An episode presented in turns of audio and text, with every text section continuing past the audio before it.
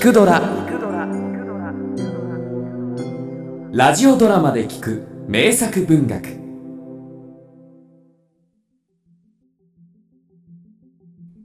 その時期ロンドンの新聞はある殺人事件の話題で持ちきりだった。後にブルーの事件または通路の謎と呼ばれるこの事件が注目された理由は関係者が大物ばかりだったためである。殺害されたのは美貌の人気女優オーロラ・ローマ。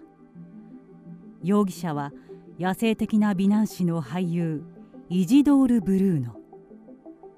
彼を捕らえたのは若き英雄軍人のカトラー大尉。そして死体の第一発見者は大貴族のウィルソン・シーモア卿。彼らをめぐる裁判は数週間にわたって新聞紙面をにぎわせていた。通路の人影。ギルバート・キース・チェスタトン。裁判の証人喚問はウィルソン・シーモア卿の証言で始まった。シーモア卿は政財界に影響力を持つ貴族であり王立美術院で委員を務める芸術家でもあった。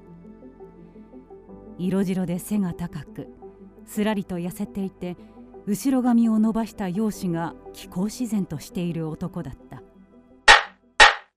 静粛にこれより証人喚問を始めます。被告の弁護人である私からシーモア卿にお尋ねします。事件の直前劇場の楽屋にいたのは6人で間違いありませんか？間違いありません。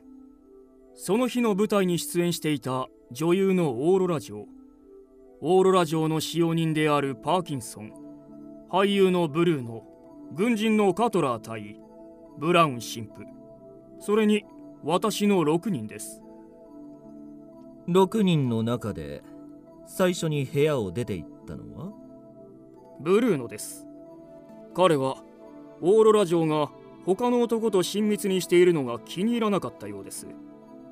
イラついた様子でヒョウの頭と槍と盾をパーキンソンに押し付けると片付けておけと怒鳴りつけて出て行きました。待ってください。ヒョウの頭？あの日彼は舞台で妖精の王を演じていました。その衣装が武器を持ってヒョウの毛皮を頭にかぶった姿だったのです。ふん。それでその後はどうなりましたか？衣装を押し付けられたパーキンソンが楽屋を出て行きました。その後カトラー隊員が花束を買いに部屋を出て行きました。そしてオーロラ城も大尉を追いかけて出て行ったはい。大尉は花屋の場所がわからないだろうと優しい彼女は心配したのです。こうして私とブラウン神父だけが残りました。それからどうなりましたか？しばらくして廊下から足音が聞こえてきたので彼女が帰ってきたと思いました。しかし足音は部屋の前を通り過ぎました気になった私は楽屋を出て足音の消えた方へ向かいました。そこであなたは通路で怪しい人影を見たわけですね。驚いた私は楽屋に戻り探検を探しました。あ失礼。探検というのは私がオーロラ城にプレゼントした未経年時代の古代ギリシャの探検ですふん。ちなみにオーロラ城を殺害した凶器がナイフもしくは探検のような刃の短い凶器であることはご存知ですか？もちろんです。彼女の着衣が乱れていたそうでナイフを持った犯人と揉み合ったのでしょうね。話を戻しましょう。私が探検を探しているとカトラー隊員が怪しい人影を見たと楽屋に駆け込んできました。私たちの慌てた様子を見てブラウン神父は人影を確認しに部屋を出て行きました。その後我々はオーロラ城が胸から血を流して倒れているのを発見しました。そばには探検が落ちていて明かりを反射して光り輝いていました。それからは上へ下への大騒ぎで逆上したカトラー隊員がブルーノと取っ組み合いを始めパーキンソンは死体を見てショックで気を失いそのまま帰らぬ人となりました。ご老体で体が弱っていたとはいえ痛ましいことです。なるほど。事件のあらましはおおよそ分かりました。ところで事件の直前に見た怪しい人影はどんな人物でしたか？それがあそこの通路は長さがある上に人影は明かりを背にしていたので逆光で黒い輪郭しか見えなかったのです。その輪郭はどのようなものでしたか？私には背の高い男のように見えました。どうして男だと思ったのか教えていただけますか？ズボンです。長い足と足の間に光が見えたのでこれは男だと確信しました。ということはそれまでは男だと確証が持てなかった。確かに第一印象は男とも女ともつかないものでした。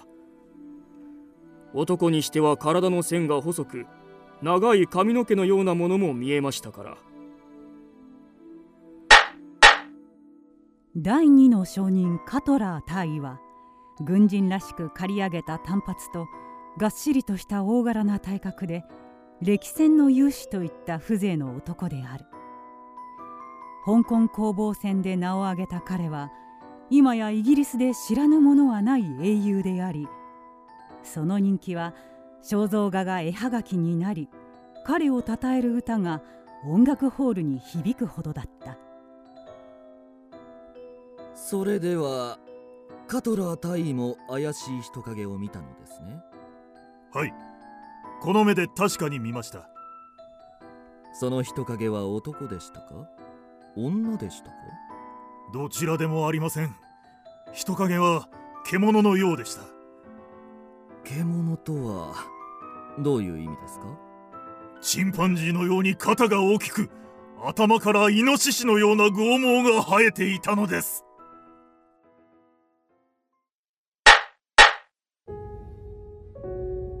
第三の証人はブラウン神父である。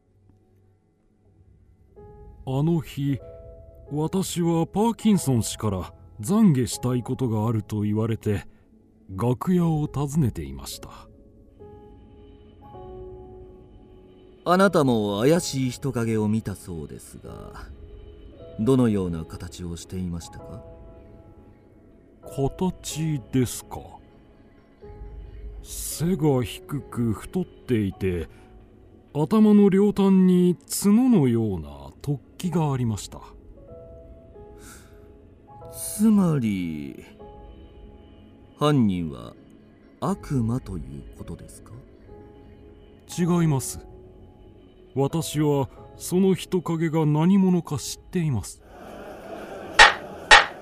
静粛にブラウン神父ぜひ教えてください。人影は誰だったのですか？私です。えーとブラウン神父。探検のことはご存知ですか？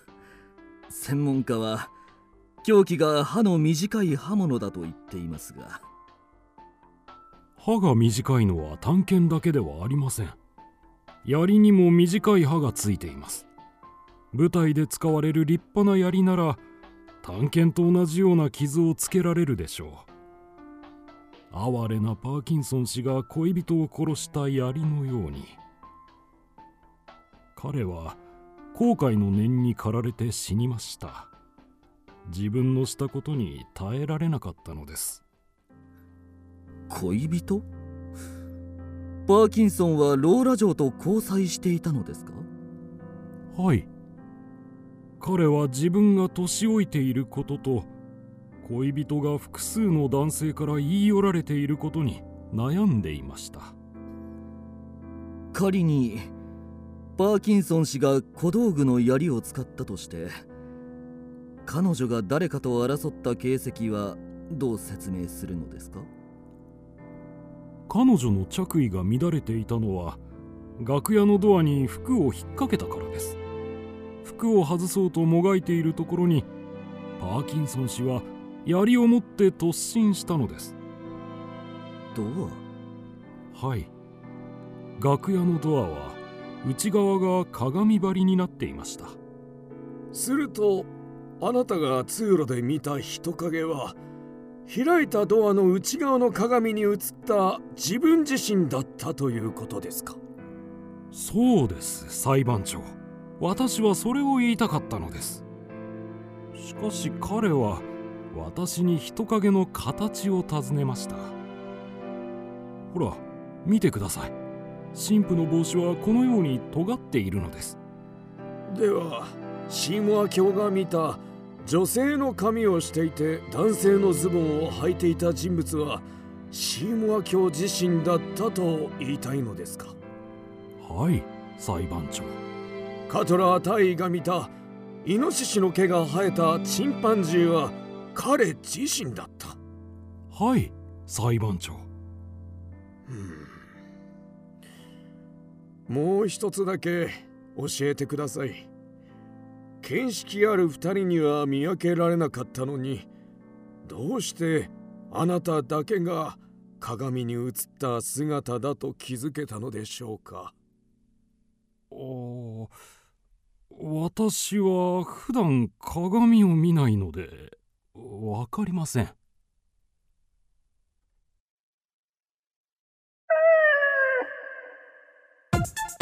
クドラは YouTube にもチャンネルを開設。チャンネル登録お待ちしています。そして Twitter で独り言をつぶやいています。詳しくは公式サイトからどうぞ。